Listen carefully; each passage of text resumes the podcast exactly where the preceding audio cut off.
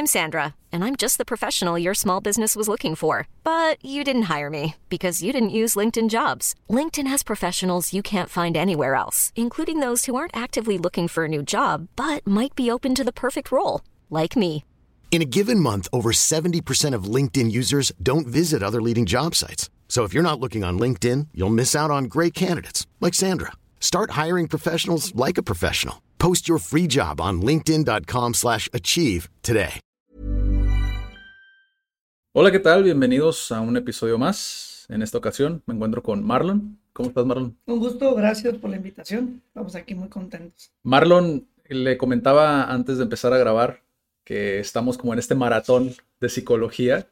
Eh, me llamó mucho la atención tu página.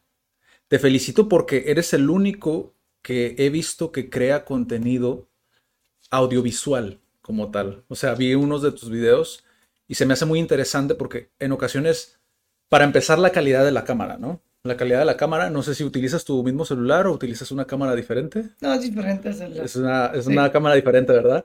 Y también el audio. O sea, y es algo que me llama mucho la atención porque no siempre le damos como esa prioridad, ¿no? Antes de esos videos, ¿tú ya habías hecho anteriormente algún otro video o, o fue algo que te surgió así de voy a comprar la cámara, voy a conseguir el micrófono? Había hecho videos eh, con el celular, Ajá, pero siempre buscaba que, que tuviera buen audio. Entonces hacía con el celular ajá, y le agregué un micrófono. sí, Y empecé con el micrófono. Y después también la inquietud de también que hubiera mejor imagen. Sí. Entonces dije, bueno, pues voy a comprar una cámara. sí, Y finalmente esa prueba y error, pues, ¿no? Sí. En ocasiones le pongo la misma, este, la, la misma programación y, me sale una buena imagen y en ocasiones me- ni me acuerdo, sí, pues no es mi tema, no, no, Sí, no sí, realmente, no anoto en ocasiones, ay, en, en esta, en esta, eh, en este, en este punto eh, me, me- me da una buena toma, ¿no? Y entonces también casi cada video es un aprendizaje nuevo porque lo grabo una dos veces, o No, y lo- a la primera. Los errores técnicos siempre pasan, ¿no? Que también, sí. Pero te digo, me llamó mucho la atención en tu página porque vi los videos y, y vi que, o sea, no es tan común, pues. O sea, como por lo menos en nuestra cultura no hay tanto contenido, ¿no? Te lo decía, incluso Sí, sí, sí. justo, justo la razón por la que hacemos esto es porque creemos que existe como más contenido, como donde vengan profesionales, ¿no? A, a explicar. Digo, ahorita ya está más de moda, pero, pero cuando nosotros iniciamos como que no había tanto, ¿no? Y bueno, empezamos primero por lo primero, ¿no? ¿Eres de Tijuana, Marlon? Sí, originario de Tijuana. Ok. ¿Tú, tú, este, tus papás también son de aquí? No, mi papá ya falleció hace muchos años. Él era originario de Michoacán, Ah, ok. de Morelia específicamente. Mi mamá Mi también. mamá todavía vive y ella es originaria de Guanajuato, de León, Guanajuato. Ok. Tiene muchos años aquí. Bueno, mi papá duró muchos años aquí viviendo. Sí, Vino muy joven, creo que los 14, 15 años vino a Tijuana sí, y empezó a trabajar y ya no se fue. sí. Y mi mamá igual, algo similar, una historia similar, pero de, de estados diferentes. Y aquí se conocieron. ¿Y cómo fue tu, tu experiencia al crecer como en esta, al principio lo llamamos esta biculturalidad, pero ahorita ya es multiculturalidad, ¿no? Ya existen muchas culturas como en- todas unidas aquí en Tijuana. ¿Cómo ha sido para ti crecer en Tijuana? Porque hay muchas cosas que creo que a veces normalizamos, ¿no? Y que creemos que es igual en todas partes, pero la dinámica es muy distinta. Claro. Bueno, durante la infancia, cuando no hay un punto de comparación con otros Sí. lugares, pues uno vive Sí. y va aprendiendo a, a- a desarrollarse y se desarrolla con el entorno y la familia con la que vives. Sí, Eh, siempre fue algo, como comentas, algo normal cruzar la frontera. Eh, siempre he tenido la oportunidad de cruzar la frontera. Entonces, pues era parte de la misma normalidad, ¿no? sí, Eh, a lo mejor ya en la adolescencia o en la, en cierto momento de la niñez, cuando de repente toca viajar o toca conocer a la familia del sur sí. y estar un un tiempo algo prolongado de repente por allá de vacaciones, pues uno empieza a ver un poco las diferencias, ¿no? Sí, Ya- como el- el- el- la, la rapidez muchas veces con las que se vive, ¿no? Que es un poquito distinto, Claro. ¿no? Eh, ¿cómo fue para ti el, el choque del idioma, por ejemplo, el crecer en Tijuana? ¿Fuiste de los de la generación? Porque ya llevamos haciendo un rato esto y hemos visto que hay de dos, ¿no? Los que por alguna razón dicen, ¿sabes qué? No voy a aprender el inglés. O sea, no me llama la atención. O sea, ya lo probé, no me llamó. O los que crecieron de manera natural, ¿no? Que escuchando la televisión, ¿no? Que antes, por ejemplo, no existía como los canales en español, ¿no? Que eran todos en inglés. ¿Cuál fue tu experiencia con el inglés? Mi experiencia yo creo que estoy a la mitad. Ok. O sea, estoy a la mitad. O sea, realmente siempre he estado en contacto con, eh, con el inglés. Ajá. No creo que lo haya desarrollado como pudiera desarrollarlo, incluso nunca se deja aprender. Entonces, Sí. Conforme igual voy creciendo, pues Sí. sigo desarrollando a lo mejor más diálogo o Sí. menos miedo, etcétera, ¿no? Sí. Pero siempre he estado en contacto con, con- con el idioma, pues, obviamente por vivir en la frontera, pues, vivir- nacer aquí, crecer toda la vida aquí, pues he estado en este contacto. Y, y mucho tiene que ver también como lo que en casa se, se promueve, pues. Ya. O sea, en casa, eh, por diferentes circunstancias, a mí no me tocó papás bilingües, pues, Ya. ¿sí? Y a lo mejor sí me tocaron papás de esa generación que platicas, ¿no? Sí. De decir, bueno, pues yo soy mexicano y bueno, principalmente mi papá, Con el ¿no? patriotismo, Sí. ¿no? De- sí. Principalmente mi papá, ¿no? Eh, aun cuando siempre estuvimos en contacto con, con la- con Estados Unidos, Sí. siempre tuve pasaporte, mi papá también, todos, Sí.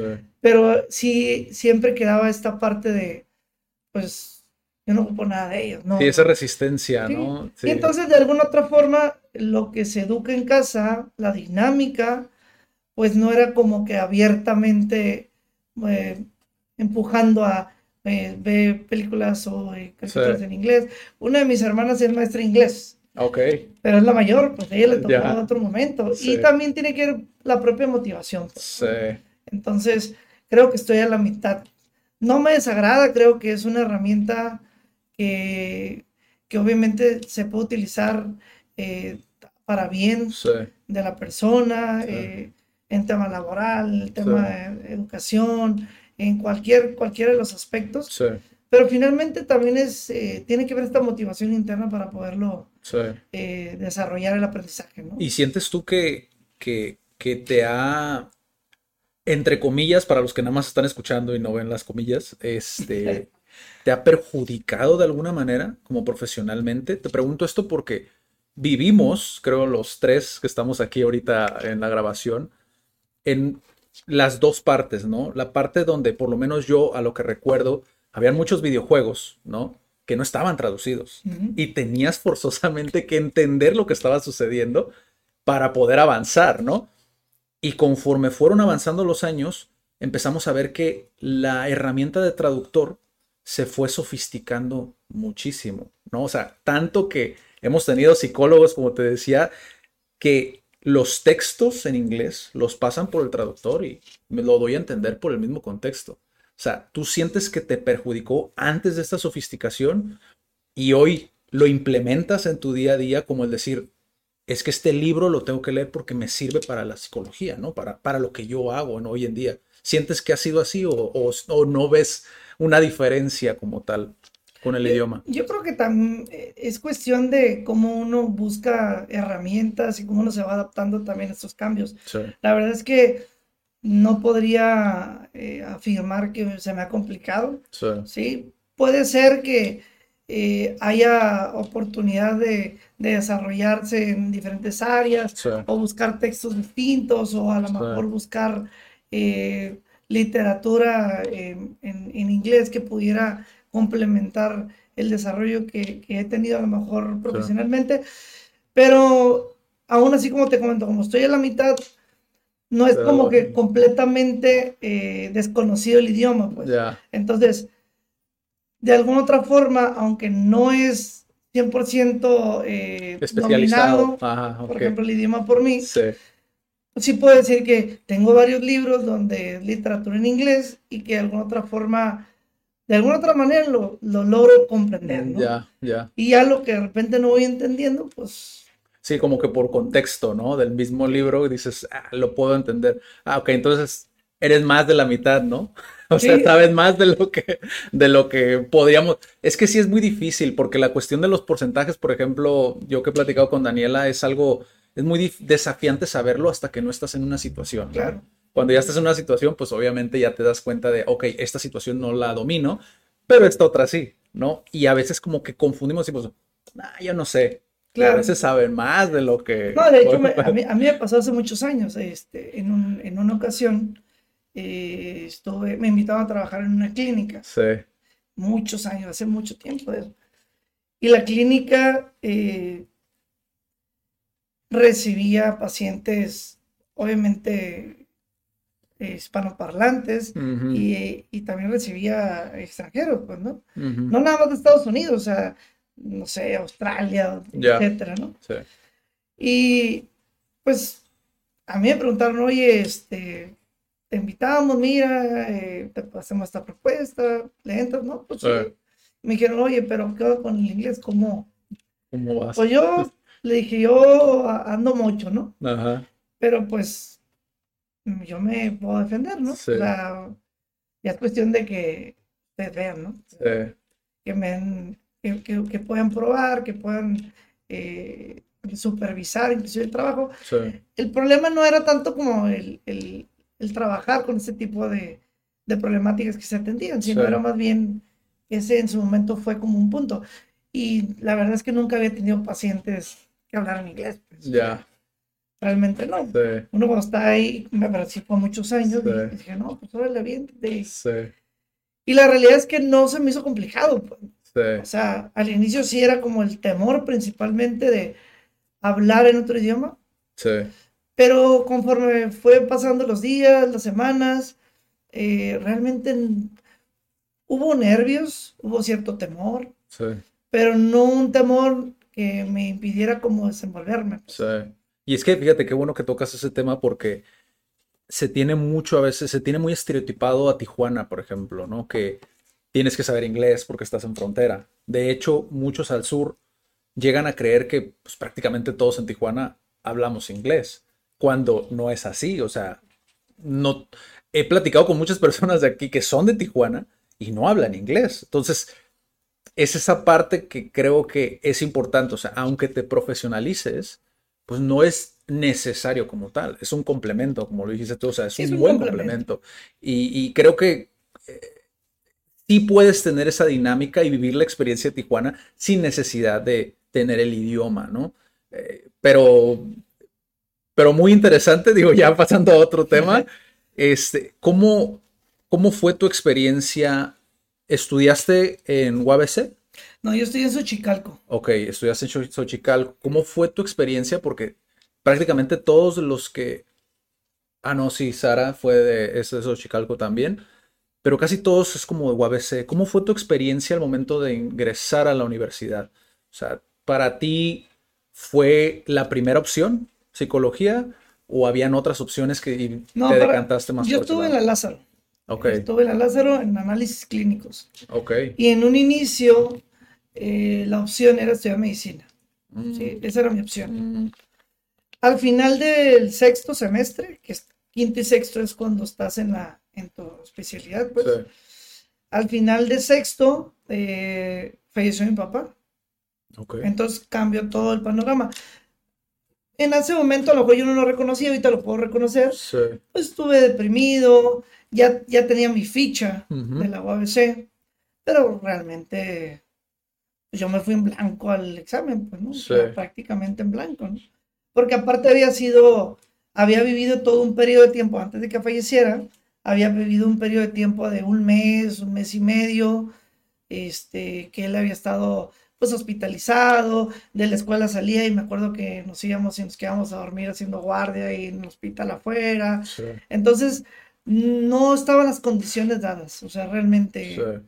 no estaban las condiciones dadas. Esa era una. Otra, durante el periodo quinto y sexto, tampoco era, yo era como muy relajiento, pues. Ok, O sea, no iba reprobando todo, pero tampoco era como que eh, le estaba alimentando como una rutina que me iba a permitir funcionar como en, en la carrera de medicina, ¿no? sí, sí, sí. Pero seguí ahí, ahí como que en lo que me defendía, en lo que no me defendía, ahí andaba. Sí. Este, terminé igual como con toda mi generación, o sea, realmente nunca estuve como atorándome. Sí. O sea, terminé y fui a hacer el examen de la UABC, pero pues realmente prácti- prácticamente en blanco, ¿no? Ujú. Y sí, pues realmente no, no quedé. eh, seguía todavía una, una, una cierta cosquillita en mí de pues, estudiar medicina y, y fuimos a la opción de, de medicina, pero en Xochicalco. Un día estuve en medicina. Ok. O sea, compré el uniforme, todo, todo, todo. Me inscribí, todo, todo el proceso. Fui un día y dije, no, no es para mí. ¿Qué Y- fue lo que te acuerdas? No, ¿Recuerdas o no? Pues, realmente no, no fue. No sea, sentiste el, como dicen ahora, ¿no? El vibe, ¿no? No, no me sentí en, en- en ese ambiente, pues. Ya. No, no hice clic. Realmente. Y, mi, y otra opción era psicología. Y también Ok. ahí estaba en Xochicalco. ¿Y por qué psicología? ¿Qué era lo que te llamaba de la psicología? Yo creo que, yo creo que en el momento que uno busca psicología, eh, siendo joven, y yo creo que siendo más adulto todavía, este, los motivadores eh, internos no son tan claros, Ok. Sí, no son tan claros. pero tiene que ver mucho con lo vivido también. Sí. O sea, realmente sí somos, yo sí creo eh, bastante y estoy convencido eh, que somos el resultado de lo que pensamos y de lo que sentimos. Y es a partir de las experiencias de vida, pues, ¿no? Sí. Entonces, en su momento, mucho de lo que he vivido actualmente tiene que ver con la profesión que desarrollo y las áreas que toco y las áreas en las que trabajo también, pues. Sí. Entonces tiene que ver, no es que haya tuvieron, tuvido, eh, perdón, no es que haya tenido una vida, eh, pues, de lo peor, o, pero pues siempre hay cuestiones que pueden haber sido diferentes, ¿no? Ya. Y entonces de alguna otra forma, ahora lo puedo identificar así, ahora que de alguna manera pues tengo algo de tiempo trabajando en, en el área y Sí. que de alguna manera me ha tocado vivir procesos, me ha tocado ver otras personas que viven procesos, acompañar a personas, Sí. eh, me ha tocado ser docente, entonces de alguna manera uno va identificando pues que cuando uno llega a psicología, los motivadores internos no necesariamente son tan claros, pero siempre tienen que ver con buscar trabajar cuestiones. Sí. Sí, Sí, es- como que sientes esta parte eh, como humana, ¿no? De cierta manera, como esa parte humanitaria, como que a lo que yo he notado, por lo menos en, en, en- en- platicar con diferentes este, psicólogos, casi todos tienen como esta habilidad de comunicación, ¿no? Como que tienen esta cosquillita, ¿no? Como son, como dicen los estadounidenses, son social butterflies, ¿no? Que Ujú. son como, les gusta como interactuar con la gente, ¿no? Escuchar, normalmente tienen como esta, esta parte, este, este set de skills, ¿no? De, de, de habilidades. Cuando tú entraste a la carrera, pasaste el tronco común, porque casi siempre ese es como el, el, el- el escalón más grande, ¿no? Cuando pasas tronco común, casi siempre continúas en la carrera. Ahí es donde se da más la, se- la deserción, ¿no? claro. Dijiste, ¿sabes qué? Sí quiero seguir, o tuviste, pensaste otra vez de vuelta si, si era esto, tuviste dudas. No, realmente eh, la única duda que tuve en mi profesión fue cuando fui un día a medicina. Ok, O sea, fue la única duda que tuve. ya, Ya después, ya no volví a dudar de la carrera. ya. No, he, he pensado en a lo mejor en otros momentos, eh, e inclusive en su momento entré dos semestres a Derecho, pues. Y es algo que me interesa también, pues, ¿no? Sí, Pero, pero como duda de dejar mi profesión, o Sí. de, ay, va por aquí o no, realmente Sí. nunca, nunca he usado. La única duda que tuve en cuanto a la vocación fue en el tema de medicina, pues. Y cuando, cuando sales ya brincándonos un poquito a esa parte que igual pasas el servicio, pasas las prácticas, ¿no? Donde ya ves un poco del mundo real, tuviste a lo mejor esa, esto que les pasa, ¿no? A muchos universitarios de, siento que sé muchas cosas, pero a la vez no me siento preparado, ¿no? O sea, cuando haces ese brinco también, que muchos también le llaman la depresión post-universitaria. ¿no? De que dices, es que me enseñaron de todo un poco, pero no me enseñaron a profundizar en algo. O sea, siento que no estoy preparado. ¿Te pasó algo así? ¿O tu experiencia fue, pues, sí te blindaron bien ante el mundo real, ¿no? Por ejemplo, te pongo un ejemplo para hacerlo más claro. Eh, nos tocó aquí tener a una persona que estuvo en comunicación y decía, es que me enseñan tantas cosas que no sé qué quiero hacer ahora. O sea, sé mucho, pero a la vez no sé nada eh, a profundidad, ¿no? De un tema. ¿Te pasó algo así o no te pasó? Creo que a todos nos pasa. Okay. yo creo que a todos nos pasa, pero cada quien lo maneja de manera distinta. Okay. O cada quien lo percibe de forma distinta y en consecuencia, pues cada quien actúa de manera distinta. Entonces, yo puedo identificar que sí, sí me pasó. Pero mira, yo salí en el 2004 de la carrera. Antes de salir de la carrera, ya me habían contratado ah, para trabajar. Okay, okay. O sea, ya me fui a trabajar en el DIF y antes de que yo me titulara, ya había terminado la carrera. Sí, nomás quedaba este pendiente de la titulación, que era eso Chicalco. No sé ahorita, pero anteriormente nada más era examen profesional a fuerzas. O sea, no era de que te podías, que el examen, que el nada. O sea, examen profesional con tus inuales enfrente y pues órale, ¿no? Sí. Y entonces, eh, era lo que me faltaba, era como el trámite pendiente, ¿no? Para titular. Entonces, me invitaron a trabajar en DIF. Trabajé en un programa de DIF un año, primero, un primer año. Después me quedé otro año más en otro programa de DIF. Ya, ya, me, ya había conocido más gente, ya me había movido algo, generar como algunas relaciones, y entonces me invitaron a otro programa de DIF, ¿no? Entonces me quedé. Al mismo tiempo, durante ese periodo, yo había hecho prácticas eh, en el Centro de Integración Juvenil, de atención a adicciones. Y entonces en ese, en ese primer año tengo la oportunidad de que me invitan a hacer, no, el segundo año ya, porque ya tenía, ya tenía mi título, no me faltaba la cédula. Entonces cuando me invitan a centros de integración juvenil, me dicen, ¿sabes qué? puedes entrar a hacer una suplencia porque alguien se va a incapacitar. Ya. Yo seguí en DIF. Me acuerdo que esa ocasión, pues, no tenía mi, mi cédula, me dijeron, ocupa la cédula. Me fui a la Ciudad de México, tramité mi cédula, dos días después me la dan ella mismo, me regreso y entro al CIJ. Entonces, ya tenía el trabajo de DIF y tenía el trabajo de, como psicólogo en internamiento, en en el CIJ. ¿Y cómo, cómo, se dio eso? Digo, me llama mucho la atención porque me pongo en, los zapatos de, de, un joven, ¿no? Que va saliendo de la universidad. ¿Cómo fue que se te dio esa invitación? O sea, ¿fue porque por medio de las prácticas? Sí, por medio de las prácticas, eh, pues obviamente se generó la relación, se genera esta relación. Pero al mismo tiempo yo estaba tocando puertas. O sea, yo había tocado puertas cuando salí, en cuanto salí tenía un trabajo, pero seguía tocando puertas. Mm. Y en alguna ocasión había dejado mi currículum ahí. Ok. Entonces, un año después, más o menos, me hablan y me dicen, oye, hay una suplencia. ¿Le entras? Te ocupas cédula. ¿Ya tienes todo? Sí, todo. No tenía la cédula, pero no era como que no pudiera obtenerla. Sí. Porque ya tenía mi título. Sí, sí, sí. Entonces, nada más dos, tres días me fui. Eh, y regresé. entonces regreso, empiezo la suplencia y se acomoda muy bien con el trabajo que tenía en DIF también, porque ahí ya estaba en la línea 075. Ok. O sea, ya estaba en la atención de la línea de crisis de DIF. Entonces entraba a las 2 de la tarde más o menos a la línea de crisis y entraba en el CJ a las 7 de la mañana. Entonces, de 7 a 1 me venía, entraba a las 2 y salía a las 10.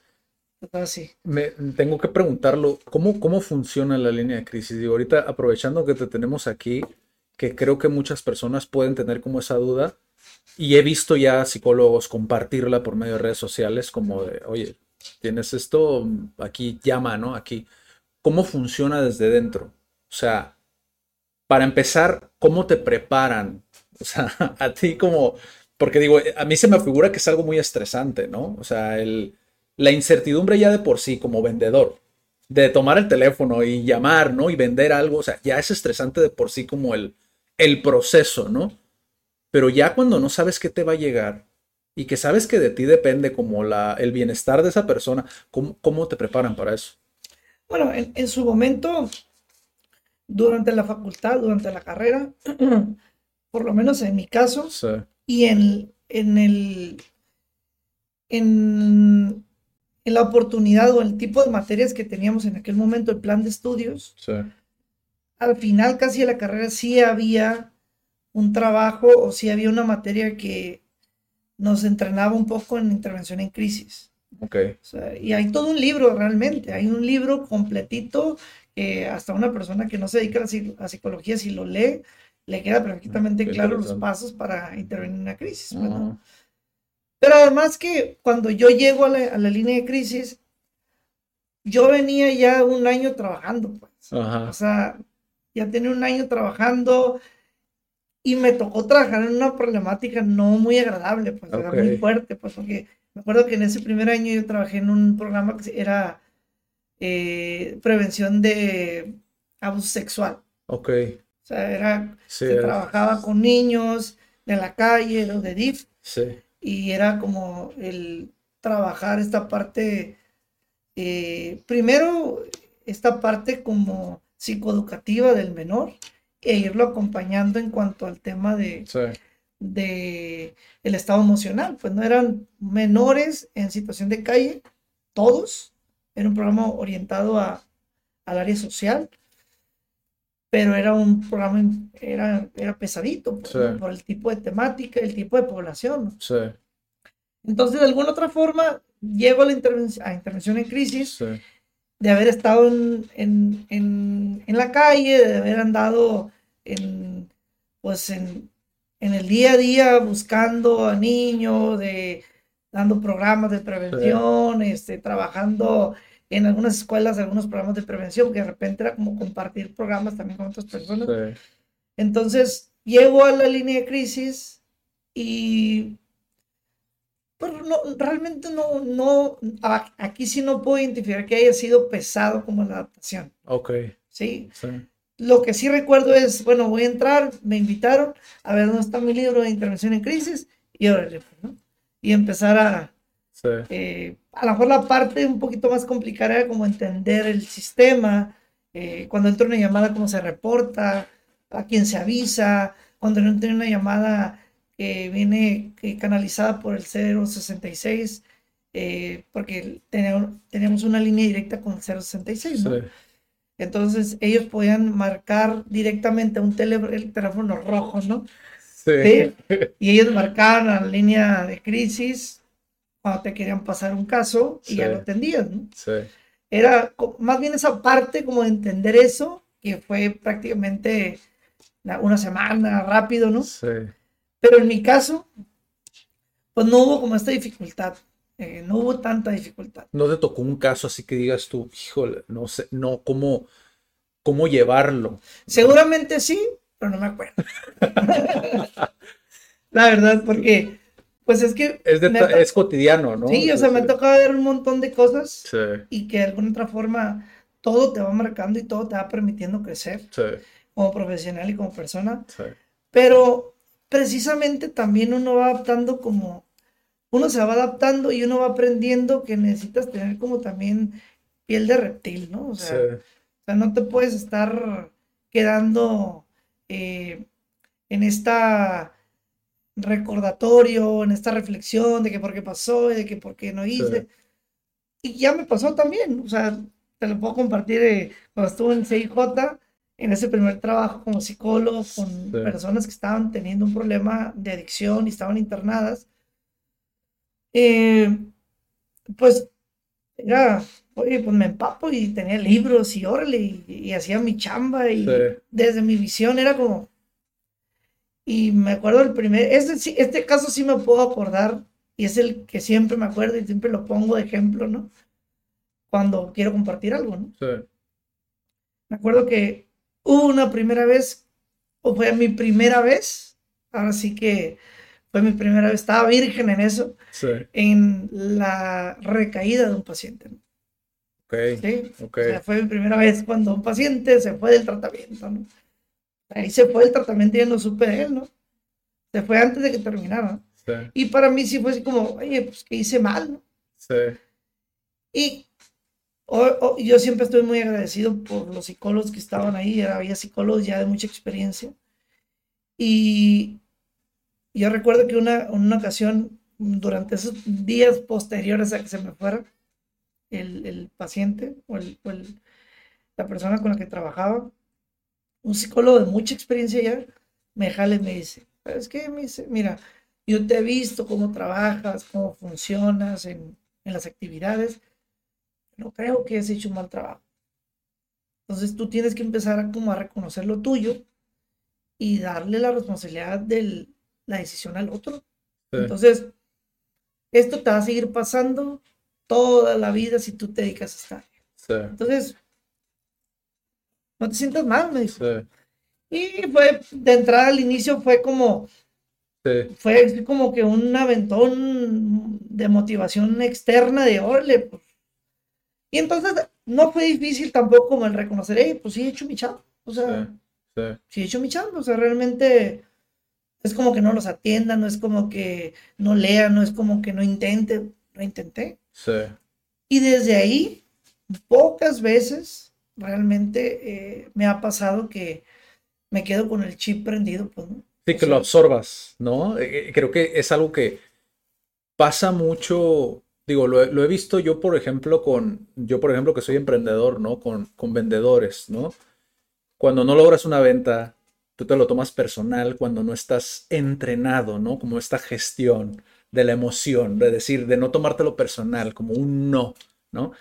Yo me imagino que como psicólogo, si no, si no has trabajado esa parte, como es muy fácil que cuando dejan un proceso, digo, lo he visto también con docentes, cuando deja un estudiante un proceso o un paciente un proceso o una, una persona un proceso, puedes llegar a decir, oye, pues la regué a lo mejor en algo y te quedas clavado en eso, ¿no? Y, y se vuelve algo ya constante y es cuando puedes llegar incluso hasta un burnout, ¿no? De decir, no sirvo para esto, ¿no? Y empieza, ¿no? El, destruirte por dentro, ¿no? Entonces creo que lo que acabas de decir es algo que creo que, le, digo, si lo toman con como es, ¿no? De absorberlo y, y ver la enseñanza como tal, creo que puede enseñar mucho a alguien y como te, te, ayudó a ti en ese momento, ¿no? No, y en todas las áreas. realmente no es un tema nada más exclusivo a lo laboral. o sea, en todas las áreas, con la relación de pareja, con el tema escolar, en todas las áreas necesitas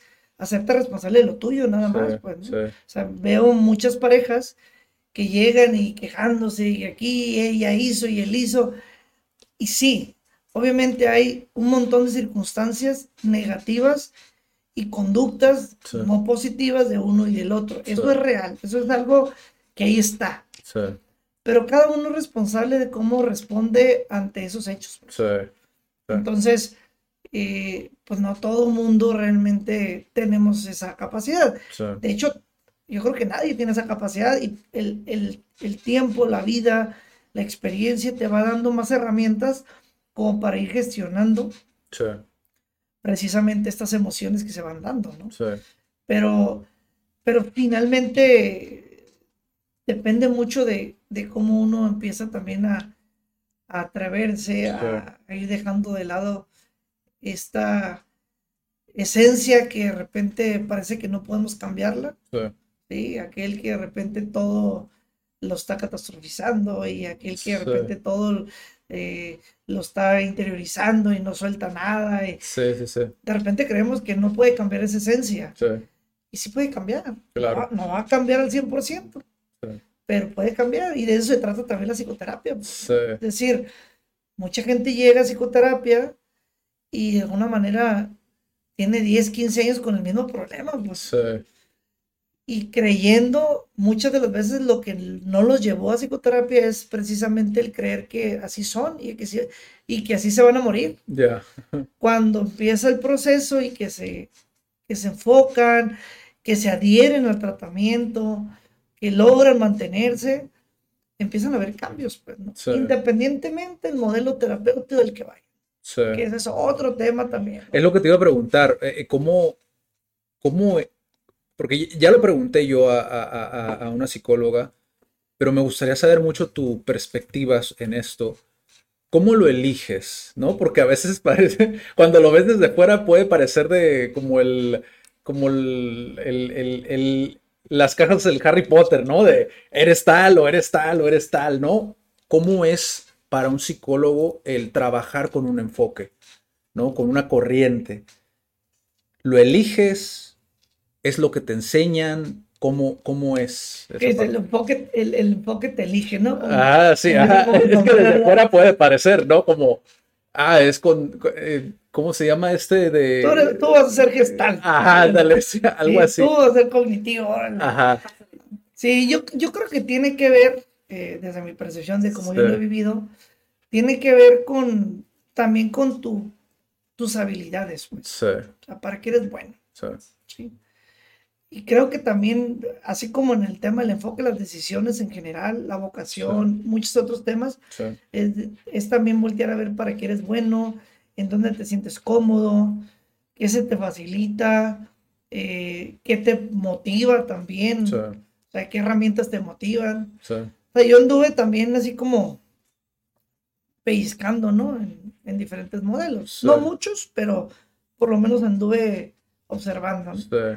Pero ahora que trabajo como terapeuta cognitivo, conductual, eh, me ha caído el 20 varias veces que siempre ha sido mi corte. Pues, ok.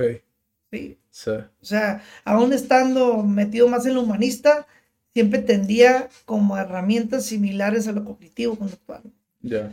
Sí, estando, nunca, nunca he estado en gestal ni nada, pero por ejemplo, humanismo sí, este, eh, terapia central del cliente, cuestiones así como muy, muy, muy humanas, muy apegadas a, a procesos que el paciente va como dictando la temática.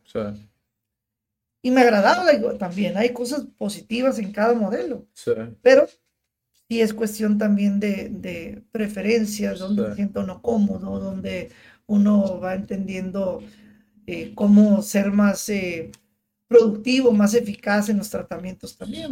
Pues, y creo que es, es, similar a otras áreas, pues, ¿no? O sea, no sé, los abogados a lo mejor dicen, a mí me gusta ser, trabajar en derecho, pero derecho corporativo, ¿no?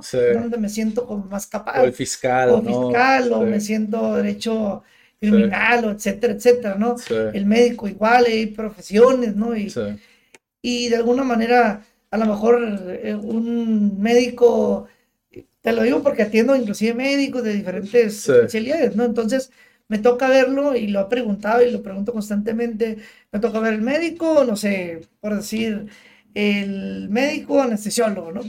Y dice, vamos a operar una persona que tiene, eh, tiene, no sé, le van a operar un riñón o le van a operar eh, el intestino o el estómago, etcétera, ¿no?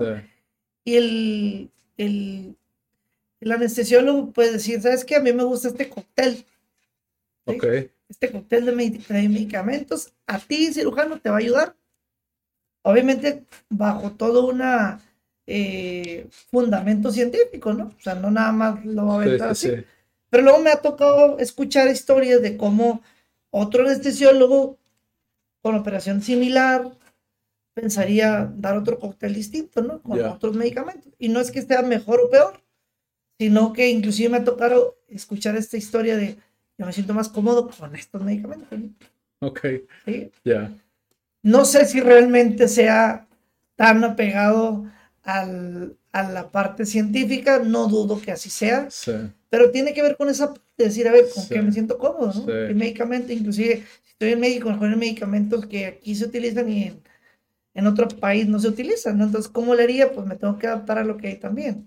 Sí. Entonces, habla de esta parte de mis preferencias ya personales, de, mis aptitudes personales y de lo que yo creo que me ha funcionado más, ¿no? Sí. Fíjate, hace dos semanas, si mal no recuerdo, tuve aquí a Julio, que le mando un saludo igual si está escuchando este episodio, que también es psicólogo, y él, por ejemplo, me decía, no recuerdo los porcentajes exactamente, digo, estoy aquí parafraseando un poquito lo que dijo, pero me decía que un gran porcentaje de terapia como tal tenía que ver con ese clic que tienes con la persona, ¿no? El, el, hecho de que te sientas cómodo, la confianza, ¿no? Hizo mucho hincapié en esa parte de la confianza. Y el otro restante de, creo que era un, no, no, recuerdo muy bien, pero creo que dijo un 85, era esto, y el 15 es lo tal cual la técnica, ¿no? ¿Tú crees que es algo así o para ti es diferente? ¿Cómo lo percibes tú? O sea, ¿hasta qué punto la experiencia? Porque pude ver también, estuve ahí de chismoso en Facebook, pude ver tus comentarios, ¿no? Y veo que se repite mucho esta parte de tu experiencia, ¿no? De que se sienten cómodos al saber que tienen una persona con experiencia, ¿no?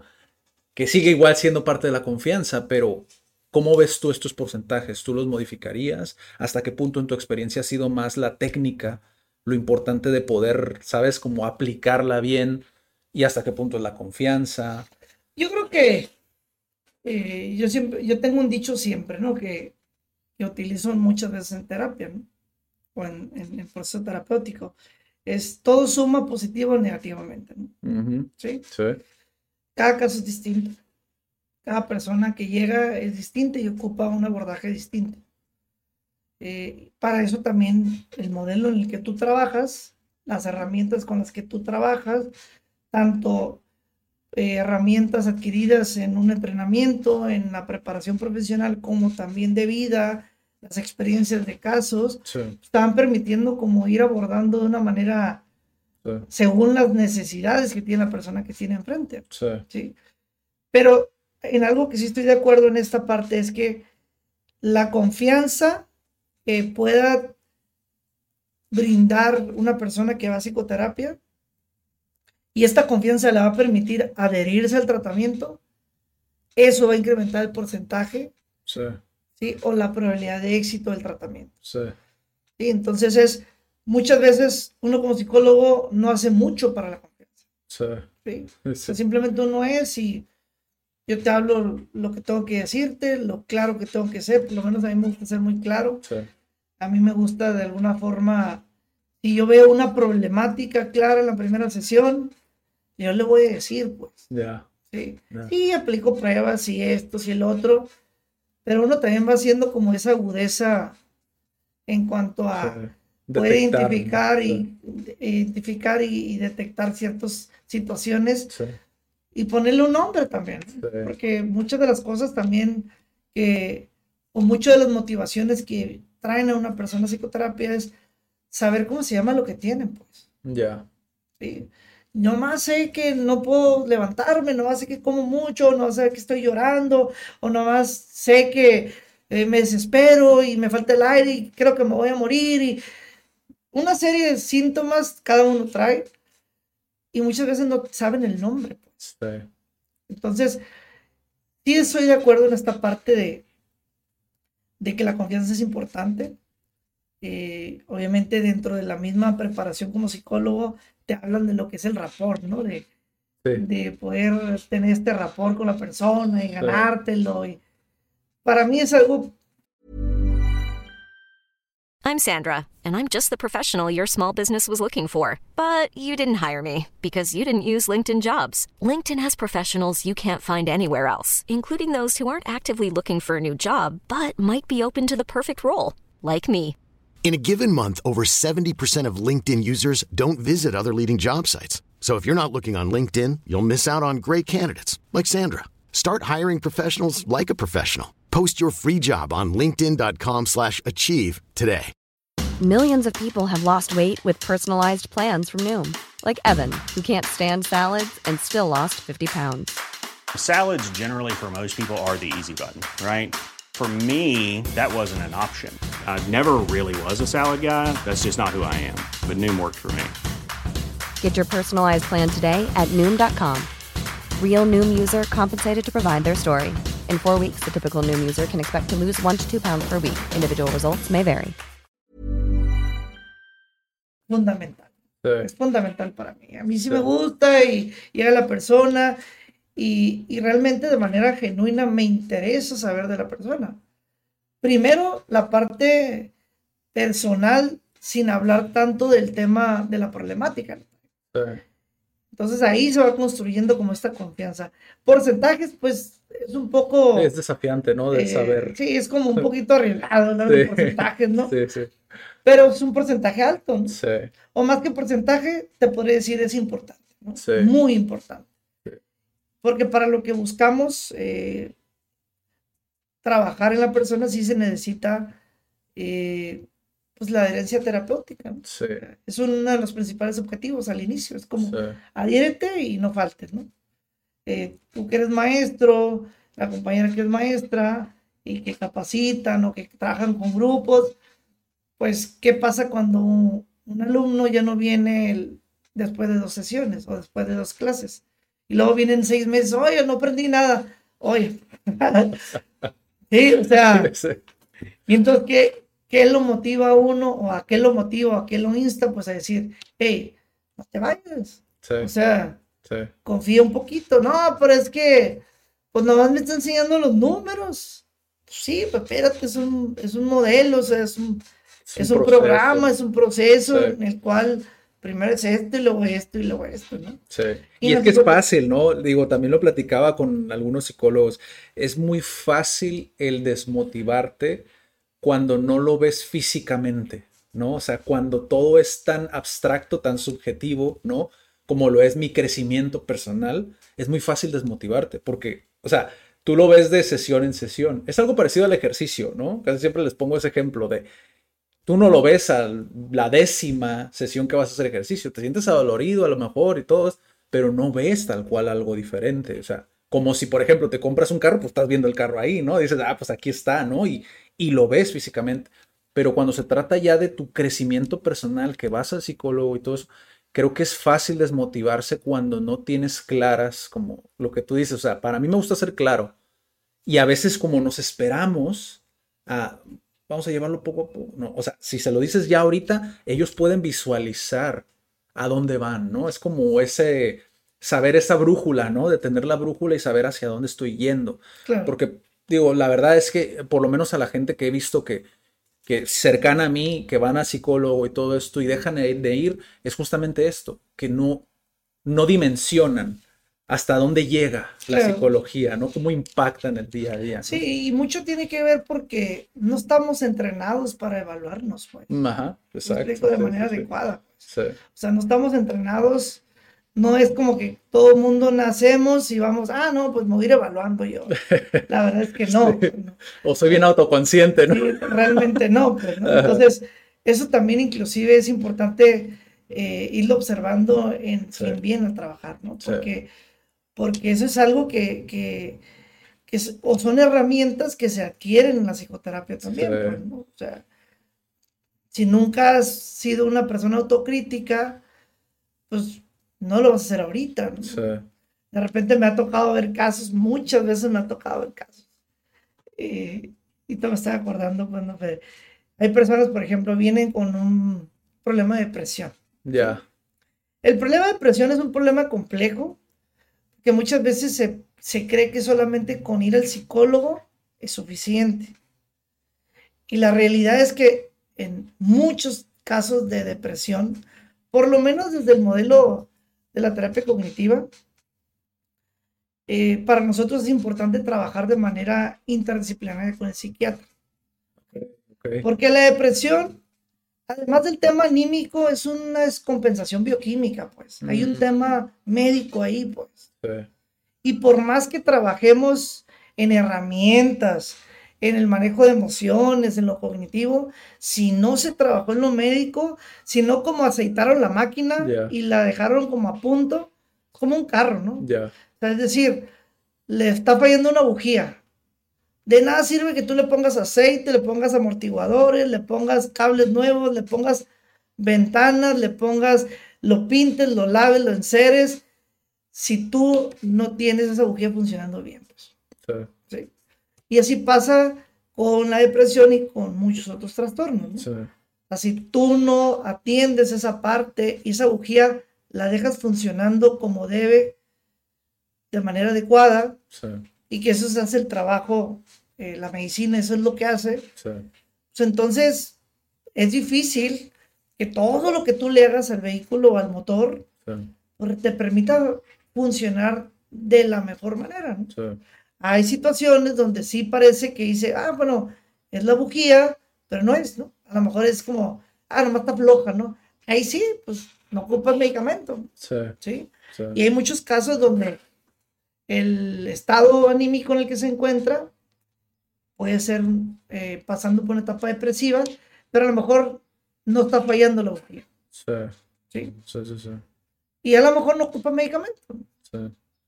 Pero la mayoría de los casos, o muchos de los casos, no puedo decir la mayoría, pero muchos de los casos en donde hay un problema, por lo menos un problema de depresión, eh, tema bioquímico ahí. Sí. Y entonces, ¿qué pasa cuando tú arreglas o cuando estabilizas esa producción de serotonina, ¿sí? adrenalina, todas estas, eh, todos estos componentes químicos que funcionan y trabajan para estabilizar el estado Sí. anímico? Pues entonces todo lo que tú ya trabajas a nivel cognitivo, a nivel emocional, a nivel conductual, puede hacer mucho más mejor sinergia y funcionar mejor o tener Sí. mejor funcionamiento, ¿no? Fíjate que- que interesante por, por la cuestión de que se tiene mucho desconocimiento de la depresión. Es una realidad, o sea, e incluso hasta han salido muchos memes, ¿no? De la gente que ve, que quiere tapar el sol con un dedo, ¿no? Y es como, ah, pues, pues siéntete bien, ¿no? Que es el clásico, ¿no? Que dices tú, bueno, pues es que es algo complejo, como dijiste tú, ¿no? O sea, creo yo, fíjate, acabo de aprender algo nuevo y es que es muy desafiante cuando no existe el contenido adecuado en Internet, ¿no? Ahorita me acordé de una publicación que tú hiciste, ¿no? De la cibercondria, si mal no recuerdo Sí. que sí se llama, que es el término este, ¿no? De cuando buscas algo para sentir que te...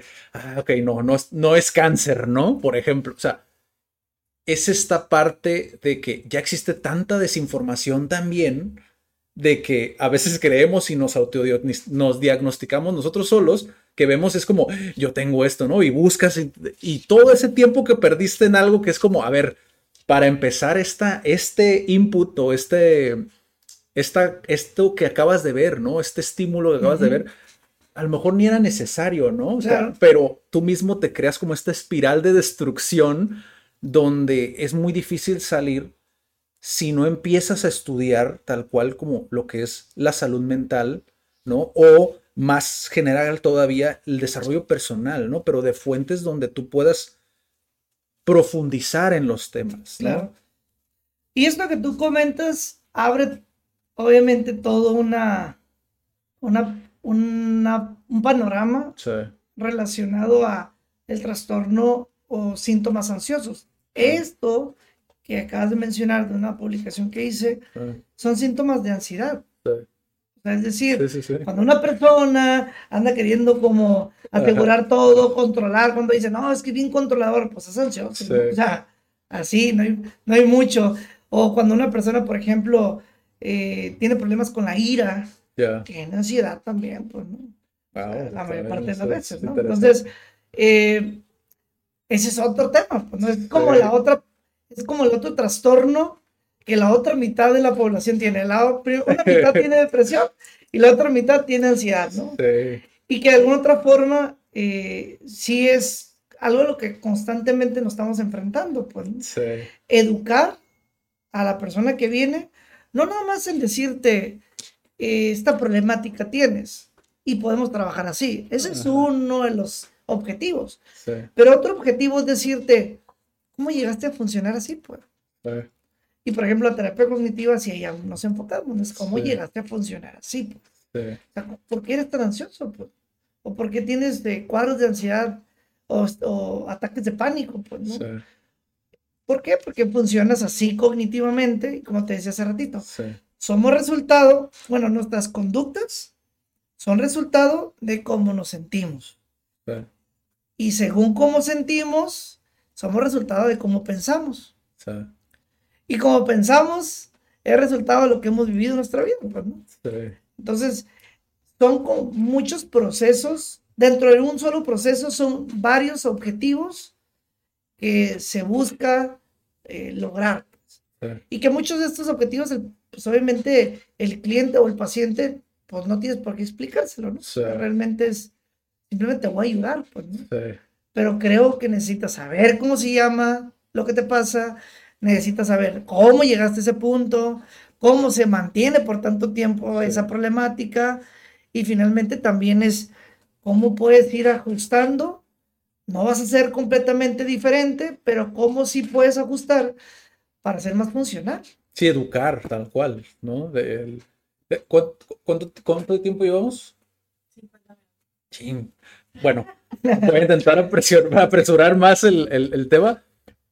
Fíjate, ahorita que mencionaste, es que se tiene que tocar porque creo que es, es un tema muy interesante, ¿no? Pero a, a, mí me pasó una experiencia con una persona muy cercana a mí, de un doctor, ni siquiera era psiquiatra, no era psicólogo, ¿no? Un doctor tal cual, era un doctor general que vio, ¿no? Ciertas situaciones como en la persona, de que no sabía qué era lo que tenía la persona. Quizá la persona si hubiera ido con un psicólogo posiblemente hubiera detectado todo esto y hubiera sido más ágil todo el problema, ¿no? Pero el doctor directamente le recetó pues medicamentos fuertes, ¿no? O por lo menos eso es lo que ella investigó, ¿no? Que eran medicamentos fuertes, ¿no? Psicotrópicos, no me acuerdo muy bien el término que utilizó. Pero ella decidió no, no tomarlos. O sea, decidió no tomarlos porque cuando ella le preguntó al doctor, oye doctor, pero yo tengo esta idea, ¿no? Esta, esta creencia de que me voy a volver adicto, ta, ta, ta, ta, ta. El doctor en lugar de explicarle, ¿no? De educarla, de explicarle, mira, se toman por cierto tiempo, tal, tal, tal, o mira, si tienes dudas, ve con este, ta, ta, ta, y te van a explicar más. El doctor lo que dijo, si vas a venir conmigo, vas a hacer lo que yo te digo. Si no, pues ¿para qué vienes? Y esa fue su respuesta, ¿no? que ahorita que lo dices es que es esa parte de la empatía muchas veces, ¿no? De que se nos olvida o el contenido que encontramos a veces no va dirigido a nosotros. Pero como las redes sociales es, ¡pum!, ten todo este, esta información, este mar, que no me importa si quieres o no quieres verlo, aquí está, ¿no? Y lo vemos y nos enojamos, ya nos creamos como esta ansiedad, ¿no? Innecesaria y y termina en, cosas que a veces no, no, estamos viendo qué es lo que estamos metiendo, ¿no? Como aquí arriba, ¿no? Y es esa parte que creo es muy importante que se, que, se abran estos diálogos donde vengan personas, de, o sea, para, para poder hablar de esto. Por último, quiero hacer una dinámica, te lo comenté al principio, de, de realmente búsquedas que hacen las personas en YouTube. O sea, estas son búsquedas que se sacaron de YouTube, tal cual. Y que creo que son muy interesantes. Espero no sean este como muy. Yo sé que cada uno de estos es un episodio completo de mínimo una hora, pero quisiera saber tu input práctico de cómo se lo responderías a una persona o si es necesario que si tienes esta duda, vayas mejor a consulta, ¿no? El primero es, que este te lo adelanté, cómo controlar la ansiedad. Para ti, ¿qué tip le darías a una persona que, que siente se siente ansiosa eh, y puede controlarlo, ¿no? Digo, ya empezando de aquí, vayan igual a la consulta porque es importante, pero tú cómo le ayudarías a una persona? Sí, bueno, hay, hay toda una serie de intervenciones que pueden ayudar a una persona con ansiedad. Okay. Eh, todo depender de los síntomas y la intensidad en la cual se presenta como ese cuadro ansioso. Sí, porque la ansiedad, si lo queremos ver de una manera general, la ansiedad puede ser visto como una emoción también, ¿sí? Como una emoción eh, derivada de, lo que es el miedo. Ya. ¿okay? O sea, ansiedad es miedo. Ya. Por lo general, la ansiedad mm. o el miedo es miedo al futuro. O sea, para empezar. Ok. Sí, es miedo al futuro. Ya. Ya estamos ahí como dos elementos, ¿no? Sí. Identificando, ¿no? Es decir, cuando una persona está padeciendo ansiedad, es porque algo relacionado al futuro está generando miedo. ¿Qué? Pues ya cada persona tiene que identificar qué es lo que le está moviendo, ¿no? Eso es importante identificar. Segundo, si yo estoy pensando tantas cosas en el miedo o en, en el futuro y que están generando miedo, pues entonces tengo que empezar a identificar que mi forma de percibir las cosas y analizar los e-, escenarios seguramente no me está ayudando. Pues, es decir, sí, la mayoría de las personas pensamos en el futuro, la mayoría de las personas pensamos en el pasado, pero no todas generamos eh, trastornos de ansiedad. pues, ¿no? Sí. Sí, Entonces, mucho de lo que yo podría y lo que se interviene, sí es alguna intervención como, pero algo que se puede hacer es identificar que la ansiedad es una respuesta psicofisiológica. ¿sí? Psicofisiológica. Sí. Es decir, hay elementos cognitivos, emocionales y hay elementos fisiológicos. Entonces, cuando una persona llega a psicoterapia, a un proceso terapéutico, eso es algo que, que de alguna forma se busca empezar a establecer dentro de la psicoterapia. Que el individuo, que la persona, el, el paciente, el cliente llegue y además de todo esto que te explicaba, de entender y ponerle nombre a lo que le pasa y saber qué sigue y qué puede esperar y toda esta Sí. situación, Sí. Empezar a establecer herramientas y que desarrolle herramientas a nivel fisiológico, o sea, que le permite impactar fisiológicamente a los malestares que tiene. Me duele la cabeza, me ando, traigo tensión en los hombros, eh, los brazos me duelen, la pesadez. Entonces, fisiológicamente, tengo que empezar a impactar como deporte, meditación, etcétera, etcétera, etcétera. Todo lo que puede impactar fisiológicamente Ok. que es uno de los elementos principales que vienen de alguna manera aquejándose las personas que vienen. Sí. Y la otra parte que tiene que ver con el tema cognitivo, emocional, un elemento importante es obviamente la psicoterapia, ¿sí? asistir Sí. con un profesional de la salud mental, Sí. a trabajar psicoterapia o hacer psicoterapia. Pero hay otros elementos, por ejemplo, el tema de arte, hacer una actividad recreativa, hacer una, una actividad que te permita también que todos esos pensamientos que constantemente estás teniendo, quitarles un poquito de tiempo, Ya. ¿sí?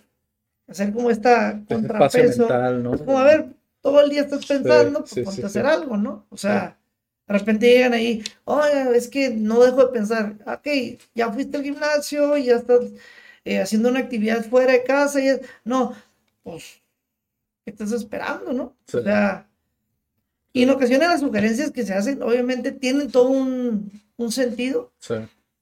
se les explica y se les explica. Obviamente se tiene también que ser como comprensivo en la parte de que quien viene no está abierto, o sea, quien viene a psicoterapia muchas de las veces viene nublado, pues, ¿no? Sí.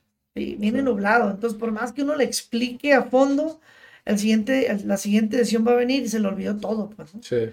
Y es otra vez. Y es parte del trabajo también, ¿no? Sí, sí, sí. es parte del trabajo. Y entonces también ahí es como un reto para cada uno de decir, bueno, no me entendió o no me expliqué o no se quedó con la información. ¿Sabes de qué otra manera te voy a explicar? Pues a ver, ahora este, ahora sí que saco la... Con manzanitas. Sí, no, no, ahora saco las peras, ¿no? Ya te manz- expliqué con manzanas, ahora te voy a sacar las peras o las sandías, ¿no? Sí. Y una y otra vez te lo tengo que seguir explicando hasta el Sí. momento que tú logres realmente generar como este cambio Sí. en cuanto a conductas. Pero básicamente sería, impacta fisiológicamente, ¿sí? trabaja la parte cognitiva a través de la psicoterapia, a través de un modelo terapéutico, el que tú quieras. Y yo diría, agrega actividades eh, dentro de tu horario, dentro de tu jornada, dentro de tu día a día. Es decir, aléjate de los espacios de ocio. pues. Ya. Sí. Sí. Es decir, Sí, no- que, que entumecen nada más, ¿no? Sí, que de alguna Sí. manera yo lo, yo lo manejo, eh, no le des tanta oportunidad que tu basura mental esté haciendo, pudriéndose ahí, pues. Sí, Que los sí. pensamientos, finalmente, la mayor parte de los pensamientos que tenemos son pura basura mental, ¿no? Sí. El 80% son irracionales, Sí, diario. sí. Entonces, y la, es basura mental, ¿no? Sí, sí, Y sí. hay algunos videos por ahí que hablo de la basura mental, ¿no? Entonces, es la basura mental, ¿qué pasa con la basura?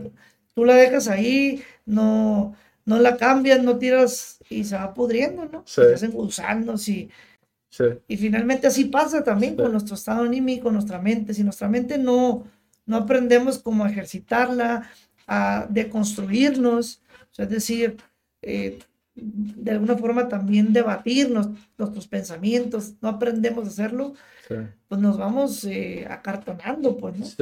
Eh, se va, eh, nos vamos apegando como a cierto modelo de trabajo, a cierta experiencia de vida, no salimos de lo mismo, siempre tengo problemas con la pareja, siempre tengo problemas con el trabajo, siempre me deprimo, siempre tengo ansiedad pues mucho tiene que ver con el tipo de herramientas que he buscado y he estado dispuesto también a implementar. Y es parte también del trabajo, pues, ¿no? Muchas veces es cómo lo explicamos, cómo lo aterrizamos y, en ocasiones eh, quien viene no necesita tanto tampoco. hay de casos a casos, pero muchas veces en el momento que hacen clic empieza el cambio. Pues. Sí, sí. Otra, digo, la última, este, Hablamos ya ahorita de la depresión. Sé que esto la busca mucha gente. Pero me gustaría saber tu, tu perspectiva de cómo saber que necesito ir a terapia. Siempre todos debemos de ir a terapia, se dice mucho. De hecho, en línea se escucha mucho. De hecho, se forman grupos extremos de ambos lados, ¿no? El que dice, no, no todos necesitan ir a terapia, ¿no? Yo estoy bien, ¿no? Muchas veces se dice.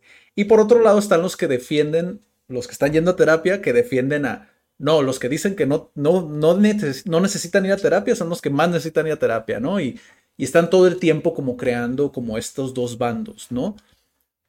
Desde tu perspectiva, ¿por qué? ¿Cuándo es cuando yo necesito ir a terapia? O sea, hablando de un caso a lo mejor muy, muy específico o muy general, como tú lo quieras abordar, pero ¿por qué necesito ir a terapia? ¿Por qué se necesita ir a terapia? ¿Por qué deberíamos ir a terapia? No deberíamos, o sea, no es una obligación. Realmente no. Sí, sí, sí necesita ser una herramienta, aun cuando muchas de las ocasiones viene alguien a psicoterapia obligadamente. Sí. no hay un cambio. No, no, no. Hasta ahí, hasta ahí puede haber un cambio. Ah, sí. Sí. Ah, ok. O sea, hasta ahí puede haber un cambio. Eh, puede venir obligado, pero no es, no es algo obligatorio. Pues, Ajá. O sea, entrar no es algo obligatorio. Sí. Pero es una herramienta que te puede beneficiar. Pues, sí. ¿Cuándo te puede beneficiar? Cuando las herramientas que tú utilizas en tu vida ya no te funcionan. ¿Y cómo nos podemos dar cuenta de eso? Pues cuando alguna problemática en cualquiera de las áreas en las que te desarrollas sigue estancada o sigues estancado, cuando de repente es repetitivo un problema, ¿sí? cuando constantemente tengo broncas, oye, llevo cinco trabajos en el año, ¿no? ¿Sí? Sí, sí, sí. Pero es que ellos tienen la culpa, ¿no? Sí. ¿Sí? Y todo el mundo ya se dio cuenta que tú tienes un broncón, pero. Sí. Pero para alguien que busca, por ejemplo, respuestas de cuándo ir, yo le diría: cuando tú te das cuenta que tus herramientas con las que siempre has podido lidiar con las circunstancias que la vida te va presentando, sea cual sea, cuando ya tú tienes esta leve percepción, no importa, aunque no estés tan convencido, pero que tú dices, ¿sabes que algo ya no me está funcionando? ¿Sí? O sea, inclusive no importa que estés como en esa ambivalencia de, a lo mejor sí todo el árbol, o a lo mejor necesito, no importa que estés en esa, si ya estás en esa ambivalencia, probablemente hay algo. Sí. Entonces, sería como esta, esta, esta pregunta, ¿no? A, a ver, ¿me sigue funcionando lo que siempre he hecho en la pareja? me sigue funcionando lo que siempre he hecho para resolver problemas de pareja, para resolver problemas de laborales. Me sigue funcionando lo que siempre he hecho para estar tranquilo, para no tener tanto estrés. Me sigue funcionando lo que siempre he hecho para no tener ansiedad o no deprimirme. Cuando yo me doy cuenta que ya no me funciona igual, ¿sí? a lo mejor ese puede ser un punto, eh, posiblemente es un momento para buscar orientación eh, profesional.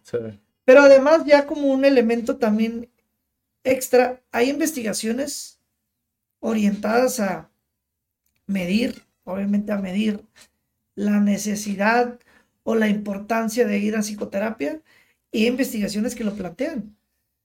Hay investigaciones que ya plantean y, te, y de alguna manera determinan que una persona que va a psicoterapia de manera periódica tiene mayor probabilidad de vivir una vida plena. Pues. Que finalmente lo que buscamos en la vida, con la herramienta que quieras, Sí, es ser felices, pues. sí, O sea, no importa, no vas a psicoterapia y eres feliz, adelante, ¿no? sí, Eh, quiere decir que te lean eh, las cartas y, y te tiene feliz, adelante. O sea, aun cuando la psicoterapia, eh, por lo menos la terapia cognitiva, está muy apegada al tema científico, pues también uno entiende que no toda la gente eh, tiene el perfil para recibir un proceso terapéutico, por lo menos no siempre. A lo mejor una persona el día de hoy no está preparada para ir, o no está como con la intención, o no le interesa y cree en leer el sol. A lo mejor en un año va a decir, no, es que ahora sí ocupo. ya, Y ese momento puede ser el momento adecuado. ¿no? sí, Entonces, creo que uno de los objetivos, pues, de la vida en general, o el principal, es ser felices. ¿Cómo lo busques? Bueno, pues ya cada uno, dependiendo de las herramientas que tiene, eh, pues lo va a buscar, ¿no? sí, Cuando ya no te funcionan, es otra, no te funcionan, no eres tan feliz, ya no te sientes tan pleno, ya no te sientes autorrealizado, Sí. ya no estás caminando como tú caminabas el año pasado sí, puede ser un buen momento como para decir, bueno, a ver, aunque no sé cómo, explorar, ¿no? pues Sí, daño no me va a hacer, sí, sí, sí, ¿sí? Daño no me va a hacer. Pero también vienen como todos estos temores de a qué me voy a enfrentar, ¿no? sí, Y que eso no nada más pasa con la psicoterapia, pasa con la medicina, te duele la cabeza, no, ¿por qué voy a ir? Y, y me, te, te voy a mandar a hacer un estudio de, de general, ¿no? sí, híjole, híjole, pues lo va a hacer y no me lo hago, y me lo hago y, y, ay, no voy al médico, ¿no? sí, Entonces, creo que en todas las áreas sale como a relucir este, estas emociones y, y esta irracionalidad del ser humano, ¿no? Sí. Lo comento, somos seres racionales, tenemos esta capacidad de razonar. La realidad es que los seres humanos, por lo menos en lo que me toca ver, sí, somos más racionales que, que racionales. Somos más irracionales que racionales. sí, O sea, pensamos más en cosas absurdas, pensamos más en cosas que no tienen una evidencia científica o que no tenemos evidencia. Pensamos más en cosas de ese tipo catastróficas que en lo que realmente es racional, pues, ¿no? sí, Y eso es lo que nos enfrentamos el día a día sí, eh, en la psicoterapia y en el mundo, pues todo el mundo lo hacemos. Sí. Yo también lo hago, pues, ¿no? sí, Entonces, el cambiar un poco el chip a través de la psicoterapia que te permite decir, hey, así como que lo que estás pensando puede que no te esté ayudando, sí, ¿sí? hay que checarlo. Sí. O cuando le digo, oye, a ver, llega un momento la psicoterapia, ¿no? La terapia cognitiva lo hacemos mucho, ¿no? Es como estar como debatiendo un poco a nivel, a nivel, a nivel cognitivo, ¿no? Es, pero llega un momento donde le preguntas, le, le, invitas al cliente a decir, oye, a ver, pregúntate. Ya me platicaste toda tu historia, hemos trabajado todo esto. A ver, pregúntate algo. Desde lo, desde lo que tú puedes observar, desde tu perspectiva, ¿tú crees que la forma en la cual has venido pensando y, y analizando y evaluando la vida te ha funcionado emocionalmente? Es decir, todo esto que hemos visto, todos los síntomas que presenta, todo lo que te ha pasado, ¿es evidencia de que te va bien como piensas? Sí, o sea, Sí, sí, sí, sí, o sea, ¿crees o no crees? Eso no es relevante. A ver, evidencia. A ver, ¿cuál es la evidencia? No, pues tengo dos años deprimida, ¿no? A ver, la forma como has venido haciendo las cosas, ¿crees que te funciona? No, pero es que, no, no, no. ¿Te funciona o no te funciona? Desde la evidencia. ¿sí? O por ejemplo, una persona, no sé, que tiene alguna problemática con ansiedad o es controlador o no sé. A ver, tu forma de controlar, tu forma de visualizar la vida, te ha permitido eh, o te trae buenos resultados a nivel emocional, a nivel psicológico. No, pues, pero me va muy bien en el trabajo porque, a ver, pero en lo emocional, en lo psicológico, ¿te ha traído buenos resultados el... No, pues no. Y la verdad es que no sé cuánto tiempo quede, pero no me quiero ir sin algo. Si no hay salud mental, no hay salud. Sí. Si no hay salud mental, no hay plenitud. Me ha tocado ver mucha gente con una percepción económica bien, o sea, Sí. y no pueden disfrutar su economía, Sí. porque tienen problemas de depresión, de ansiedad.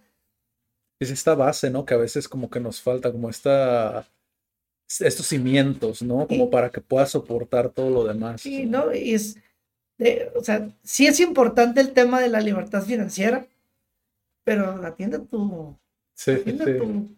tu, salud mental. Sí, si no se desmorona todo.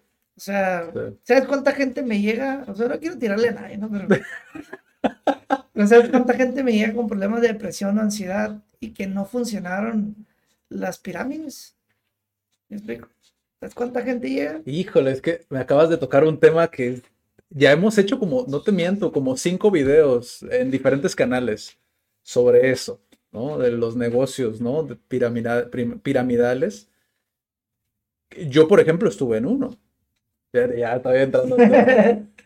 Pero es esa parte que, como todo el, el poder de la perspectiva, ¿no? Con el que afrontas las cosas. Porque nosotros, por ejemplo, entramos, sí nos dolió, obviamente, darte cuenta, ¿no? Porque claro. mucho va involucrado con el ego de decir, me equivoqué, ¿no? En muchas cosas. Y muchas veces la gente no reconoce y no quiere cambiar Sí, precisamente por el temor a enfrentar el dolor sí. de saberse equivocados, Sí. pues, ¿no? Sí, porque por todo el tiempo involucrado, ¿no? Que existe detrás y, y de creer en gente y todo eso, y yo hasta la fecha lo sostengo. Son muy buenos negocios liderados por gente que no sabe cómo funcionan esos negocios. Porque si tú ves el modelo como tal, en otras partes del mundo funciona, tipo Herbalife, funciona. Claro. Solamente que obviamente se crean negocios que no sirven, que no funcionan, que es chatarra, ¿no? Y aquí en Tijuana pegó duro. O sea, eso de los negocios piramidales pegó muy duro. Y me- a mí también me tocó, digo, yo no desde el punto de vista de psicólogo, que me imagino que ha de ser fuerte los casos, porque muchas veces muchos se quedan en bancarrota porque despilfarran dinero y nunca ven ese retorno y, y, y, y, y eso aparte súmale el hecho del fracasar, ¿no? Entre, del- del negocio, pero que al final de cuentas, si tú, volviendo a la parte de la perspectiva, lo tomas como una escuela y de aprender cualquier negocio que hagas, y porque acabo de hablar con un señor que tiene 76 años, cualquier negocio que hagas, y eso me lo dijo él, mientras lo tomes como una capacitación, no tienes por qué sentirte que fracasó. Claro, Y es esa parte que es difícil de entender. claro. Es difícil de entender, pero qué bueno que lo, que lo tocas. O sea, es verdad. O sea, esa parte de la libertad financiera es un, también un tema muy delicado. Y aunque no estés en una pirámide, ¿eh? Sí, O sea, hay personas que no están en Sí. un modelo piramidal Sí. de un negocio, emprendimiento o algo, pero así ven la vida, pues. Y tú ves los memes ah, actualmente en Instagram, en Facebook, ves memes todo el tiempo. Ahora sí que, inclusive por ahí tengo un video por ahí que, que habla de esa parte, ¿no? De, de, pues no tirando, más bien hablando como desde lo que yo veo, ¿no? De mi experiencia. Eh, hay toda una corriente, ya no nada más del tema de negocios, pues, ¿no? Del tema de, de motivacional, coach de vida, etcétera, etcétera, etcétera, sí, ¿no? Y que de alguna manera no es que no funcione, pero vamos a ponerlo de esta forma, no a todos les va a funcionar. Exacto. ¿sí? Exacto. ¿Por qué? Porque no todas las personas realmente van a poder eh, utilizarlo como una herramienta que les permita no solamente utilizar esa herramienta, ¿no? sino que esa herramienta sea utilizada con otras. pues, sí. ¿no? Tropicalizarlo a Claro, tu realidad, ¿no? claro. Sí, Pero me toca verlo mucho, eh, que realmente creyendo que la motivación, creyendo que lo que le llaman autoestima se va a formar a partir de solamente pensar eh, positivo y poner una publicación, un meme de la vida, sí. este, depende de ti. Sí depende de uno, claro. el Rolex, ¿no? Sí, pero, pero la realidad, sí, o pone, no sé, Un pon, león, ¿no? pon, pon una lancha en el refrigerador o Lamborghini o así Sí. y lo vas a hacer. Claro que siempre es importante tener una visión clara y tener metas y tener sueños, claro que sí. Sí. O sea, realmente en, en discusión no está eso. Lo que sí está como en análisis, y lo vemos, y yo lo veo en psicoterapia, es qué tan realista es lo que estás haciendo relacionado Exacto. a lo que estás soñando que, Sí. que quieres lograr. Esa congruencia, ¿no? Que Sí. exista. ¿Qué tan realista Sí, es? Oye. ¿sabes qué? No, pues yo quiero ir a las Olimpiadas y me voy a preparar. Oye, espérate, tienes 40 años, o sea, Sí, sí. tranquilo, pues no, o sea. Sí, sí, sí. Sí, o no sé, oye, este, no, es que yo quiero ser eh, nadador profesional, ¿no? Ok, está bien, pues, pero a ver. Sabes lo que involucra, Sí, no, ¿no? pero, pero deja que sepas, ¿no? O sea, mides 1.60, pues, ¿no? Ajá. Sí, los nadadores miden 1.90, ¿no? Y, el brazo lo tienen del tamaño de tu tronco, pues, ¿no? Sí, sí, sí. Y entonces, a ver, está bien, pero de entrada, ¿qué tan realista es tu sueño? Sí. ¿no? Y el hecho de que no cumplas ese sueño, y es la parte cognitiva, no quiere decir que eres men- menos inteligente ni menos capaz. El hecho de que desistas y agarres otro objetivo más realista, no quiere decir que eres menos persona y Sí. que eres menos importante Sí. o menos valioso. Pero así vivimos, pues. Sí, Muchas veces esos son los motivadores por los cuales nos movemos, por la interpretación que le damos a no lograr algo, o si logramos, esto dice de nosotros, cuando la realidad es que Sí. los dichos que, que tenían los, los, los eh, nuestros abuelitos, eh, nada te vas a llevar y cuestiones, Sí. son reales. pues, ¿no? Sí, sí, sí. Y en la vida, pues, si no eres feliz, pues, Sí, hay cosas que hemos transgiversado tanto de las generaciones pasadas que solamente vemos lo negativo, ¿no? Sí. Pero no vemos también la simplicidad con la que muchas veces nos ayudaría hoy tomar ese consejo y decir, a ver, checa tu realidad. La simplicidad. ¿no? y lo práctico de adaptarse Sí, al día a día, pues, ¿no? sí, sí, sí. Ahora, que eso es, lo, eso es lo que nos impide adaptarnos, el que somos bien rígidos. sí. No salió como yo quería, ya valió. No, espérate, o sea, ¿sí explico? Sí. Oye, espérame, ¿cómo que? Pues, no, Hay que trabajar esa resiliencia, ¿no? aparte de la resiliencia como la autocrítica, pues, Sí, ¿no? Y el poder también empezar a identificar, como yo les llamo esos pequeños pasos de gigante, ¿no? Sí, De repente no van a ser los pasos que tú crees, sí, pero este paso nunca lo habías dado. sí, Y entonces, también es saber vivir las mesetas, pues, ¿no? sí, O sea, no todo es cuesta arriba. sí, sí. También es saber vivir las mesetas. Va a haber momentos donde, si no sabes vivir la meseta, donde dices, a ver, ahorita es un momento no muy productivo mío, pero es parte de la de vida. reflexión, ¿no? Sí. Es saber vivir las mesetas. Si no sabes, y Sí, todo sí, quieres, no, pero es que eh, tengo que seguir vendiendo. Está bien, pero a ver, pero tu cuerpo ya te lo está pidiendo. Pues. A ver, ya te estás enfermando mucho, ya pasó, ya te peleaste acá y aquí, ya descuidaste aquí.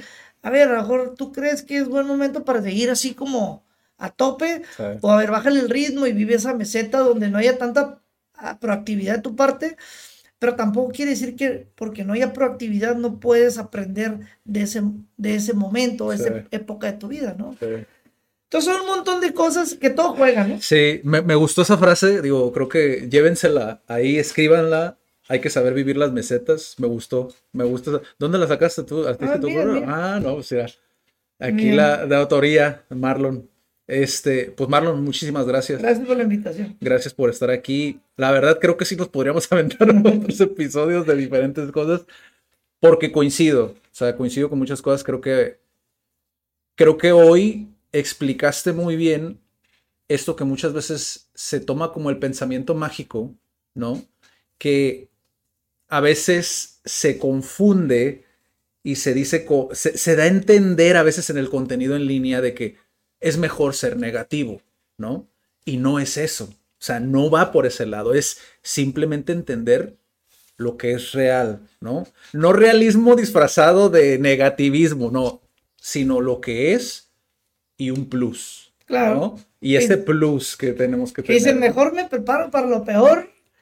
Y ya cuando no, cuando no pasa, pues ya no me siento tan mal.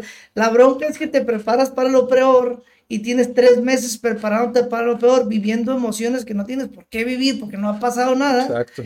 Cuando tú llegas al Sí. momento cumbre del resultado y es algo positivo, no lo vas a disfrutar Sí. porque estás agotado, porque ya de alguna manera desististe del proyecto, etcétera, etcétera. Sí, pues, ¿no? es ese balance. Fíjate, creo que lo explicaste muy bien. Fíjate, a veces hablamos mucho de balance. No, es esto. O sea, todo esto que explicó ahorita Marlon es eso. O sea, eso se refiere con tener una vida balanceada. O sea, no ni tan tan ni muy muy. O sea, no todo son las ventas, no todo es el, la libertad financiera. O sea, también hay otros departamentos que, como Daniela lo dice en algunos videos, ¿no? Esos tanquecitos que hay que llenar. O sea, que tienes que tener bien checaditos porque pues si no, ¿de qué sirve, no? ¿De qué sirve? Gracias, Marlon. Nos vemos en la próxima. Cuídense mucho. Ah, antes de irnos, eh, Marlon, ¿tienes Facebook? ¿Estás Tengo en alguna otra red social? Tengo Facebook, que es el que más utilizo. Igual soy, te- tengo 40 años, pues no, entonces no, nunca- de, alguna, de alguna manera es como que hay otras redes sociales que también tengo, pero Sí. como que no se me facilitan tanto, ¿no? Sí. Pero también ando por ahí, me contactan y puedo... ¿Cómo te pueden encontrar, man? Me pueden encontrar como psicólogo Marlon Tapia en Facebook, Ujú. Eh, en Instagram también psicólogo Marlon Tapia, en TikTok psicólogo Mar- Marlon Tapia. En TikTok este, no tengo nada, ¿no? O sea, en TikTok no tengo nada, lo acabo, lo tengo, lo acabo de abrir próximamente. Este, pero ya estoy ahí, pues Sí. por lo menos sí me pueden mandar un mensaje. Ya se dio el paso de, el pasito de gigante, ¿no? Ahí ya está el. No, y fíjate que tengo mucha, eh, tengo mucha comunicación con las personas que me contactan, pues, o sea, realmente ni pierdo ni gano Sí. si les contesto o no les contesto, pues. Entonces, si de repente puedo orientar, puedo darles una recomendación, lo hago. Mm. No siempre tengo el tiempo, Sí, pero a través de las redes lo pueden hacer, a través de, de Facebook, de Instagram y de TikTok. Ok, pues ahí está. Eh, para los que nos están escuchando, ahí también para que vayan a verlo. Y nos vemos en la próxima. Cuídense mucho. Chao.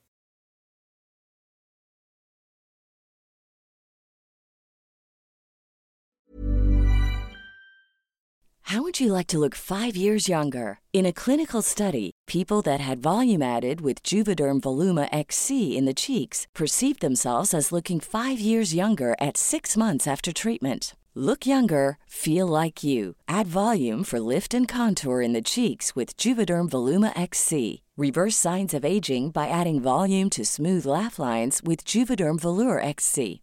For important safety information and to find a licensed specialist, visit juvederm.com. That's J U V E D E R M.com. Not for people with severe allergic reactions, allergies to lidocaine, or the proteins used in Juvederm. Common side effects include injection site redness, swelling, pain, tenderness, firmness, lumps, bumps, bruising, discoloration, or itching. There's a risk of unintentional injection into a blood vessel, which can cause vision abnormalities, blindness, stroke, temporary scabs, or scarring. Talk to a licensed specialist to find out if it's right for you.